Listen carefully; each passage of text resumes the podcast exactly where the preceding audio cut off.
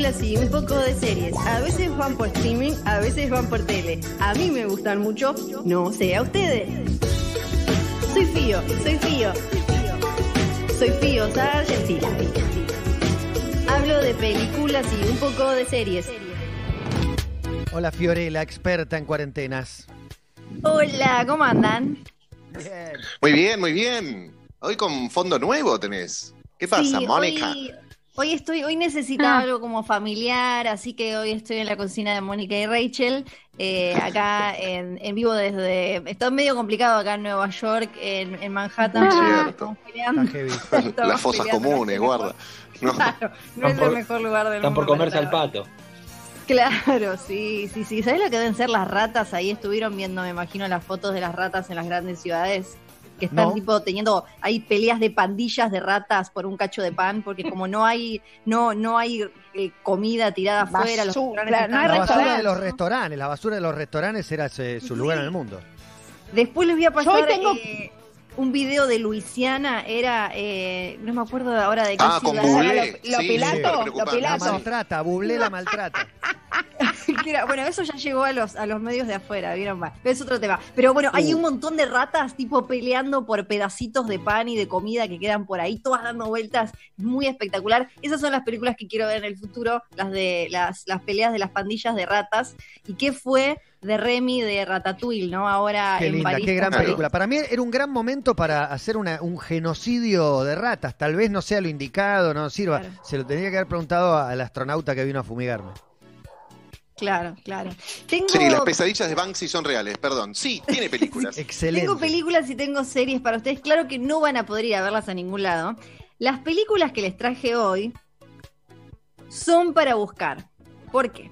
Hay Uh. algo que está pasando en el, en el resto del mundo que es que muchas películas que se iban a estrenar o justo estaban en cartel cuando pasó todo esto, pasaron a lo que en Estados Unidos se llama video, VOD, Video On Demand, el alquiler, y vos podés pagar y las alquilás. Eso acá todavía no llegó.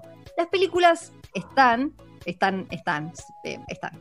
Y eh, no sé cómo. Búsquenla, Ya sí, acá, acá eh, me imagino que si esto se mantiene un poco más, se acomodará la industria también para que lleguen eh, rápidamente para que uno pueda alquilarlas. Yo la- se las voy a comentar y listo. Avancemos. Avancemos. Perfecto. La, la primera me gustó un montón, se llama La Cacería de Hunt, la venía esperando desde hace un tiempo, es de una empresa que a mí me gusta mucho que se llama Blumhouse, que se especializa en películas eh, de, de terror. Esta es una sátira social oscurísima, es una película de la que Trump tuiteó eh, sin haberla visto porque pensaba que era otra cosa, entonces demoraron, eh, demoraron también su estreno porque además hubo una matanza en ese momento en, en los Estados Unidos. Y es una película que te muestra un grupo de humanos que son en lo que Estados Unidos se llama liberales, serían progresistas, que eh, se junta a cazar gente que para ellos es despreciable, o sea que están del otro lado de, en la otra, en la otra vereda. Como una purga, pero facha. Exa- como una purga, pero de- en vez de purgar pobres, como es en, en esa saga, en esta son eh, progresistas eh, da- entrándole a reaccionarios, a... Ah, republicanos. Ex- ex- sí, exactamente.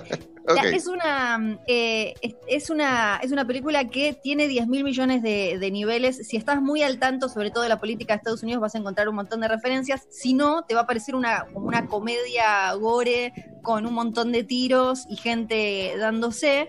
Pero eh, a mí me parece que como sátira funciona súper bien porque demuestra que uno se puede reír y hacer comentarios de todo. Porque es una película en la- escrita por progresistas, eh, por lo que en Estados Unidos son eh, liberales, o sea, demócratas, digamos, demócratas y bastante de, de izquierda para, para Estados Unidos, que los pone como los malos y se burla también de un montón de cosas como el esnovismo que puede haber en esas, en esas posiciones, esto de pensar de que es yo, yo soy la que está eh, la que está en lo correcto porque tengo buenos deseos para todos y soy la que quiere ayudar. Y quizás del otro lado hay alguien que pertenece a ese sector que vos decís que estás tratando de ayudar y te dice yo no quiero que me ayudes y pienso todo lo contrario de lo que vos decís. Es una película que se ríe mucho de todo eso, eh, se van a encontrar con varias caras conocidas, no les quiero eh, arruinar esa sorpresa, se llama La Cacería de Hunt. De ahí paso a otra película que también se, se estrenó en esta tanda, comparten, comparten empresa, pero esta se llama Emma y es una nueva adaptación de Jane Austen, de, la clásica historia que también conocimos en los 90, no solo por una versión de Gwyneth Paltrow, sino por lo que fue ni idea la película y la serie, porque es una adaptación de Emma. Tenemos eh, una joven a principios de 1800 que ella es bastante creída, es linda, no tiene, todo resuelto y es casamentera, anda metiéndose en la vida de todos, tratando de enganchar a este y aquel, hasta que obviamente le toca a ella. Jane Austen es la autora de Sensatez y Sentimiento, de Orgullo y Prejuicio. En esta versión de Emma la tenemos a Anya Taylor Joy, ¿se acuerdan? Casi Argentina. Sí, nuestra amiga. Eh, exactamente, que hace de Emma. Y eh, la verdad es que me, me, me, gustó mucho también, ella está súper bien y creo que hay algo que, que, maneja súper bien esta adaptación de Emma, que es la, el nivel de ironía que tenía Jane Austen, que a veces en adaptaciones que son entrañables y adorables no lo meten. Y acá aparece y además traduce súper bien el lenguaje estético y visual, juega con las reglas de la época, pero la acerca, le agrega como un condimento, un picante con, de, de comicidad y de estética actual. Me anoto, Fiorella, con lo que nosotros definimos como un cosecha tardía, que es que me acabo de enterar que ni idea es una adaptación de una novela de Austen. Es como, Increíble.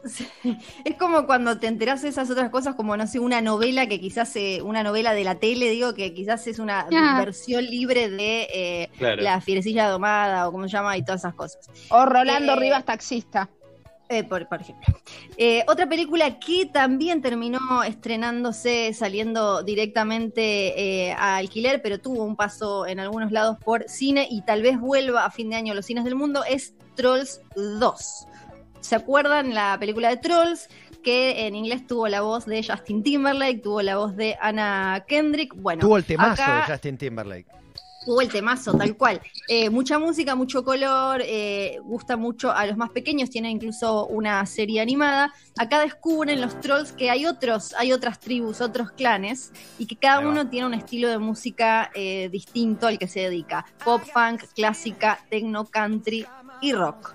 La película salió eh, para, para, alquiler en Estados Unidos y rompió todos los récords. Se ve que estaba lleno de familias tratando de encontrar nuevo material, nuevo contenido para ver entre todos. Fue el, alquiler eh, más importante de Universal en toda su historia en un solo día. Le ganó, por ejemplo, a la última de Jurassic World, que era un, eh, fue un exitazo global.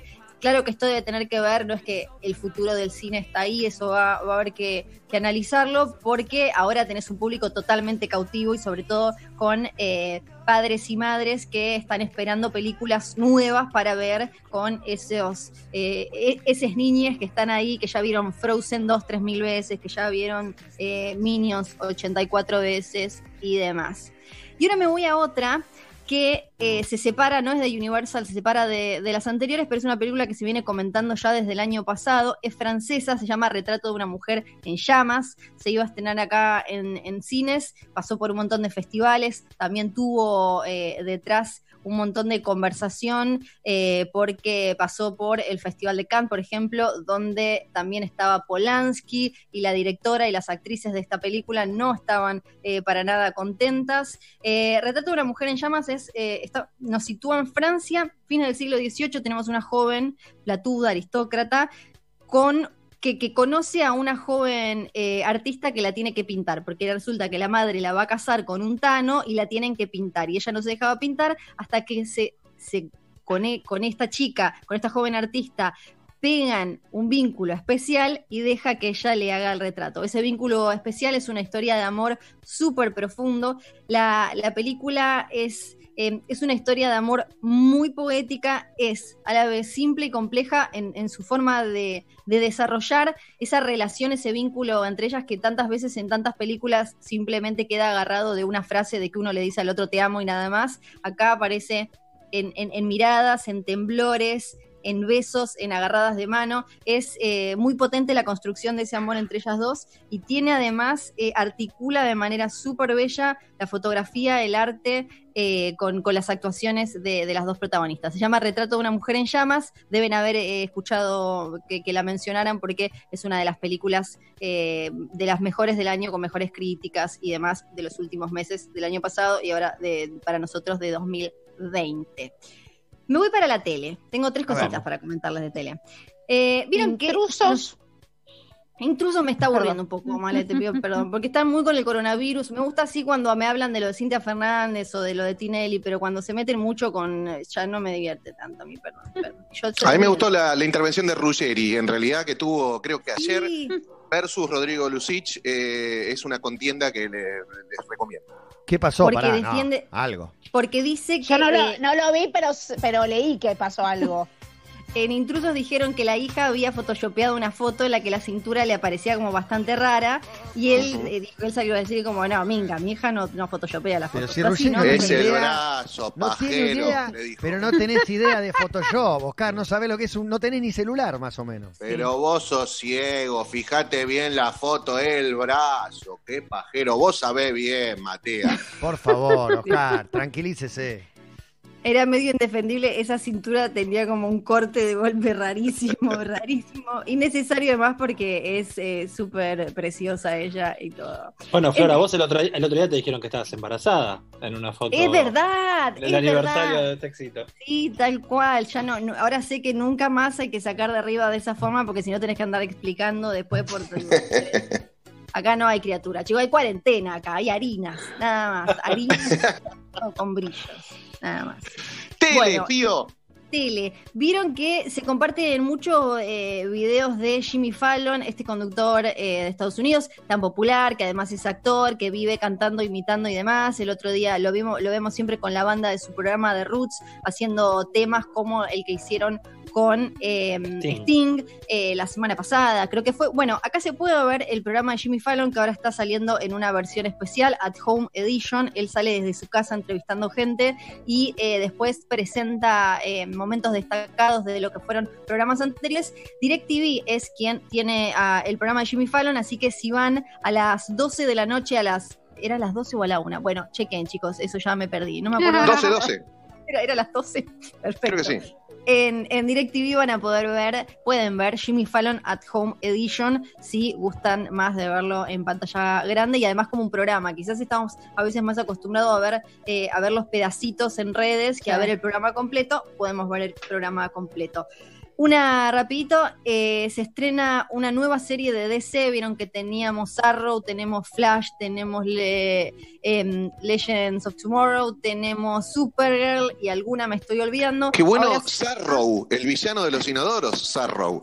Ese sería Ah, o, de los, la di- o de los dientes. Claro. Los dientes Claro. también. Ahora es buen momento para el zarro en dientes e inodoros, buen momento.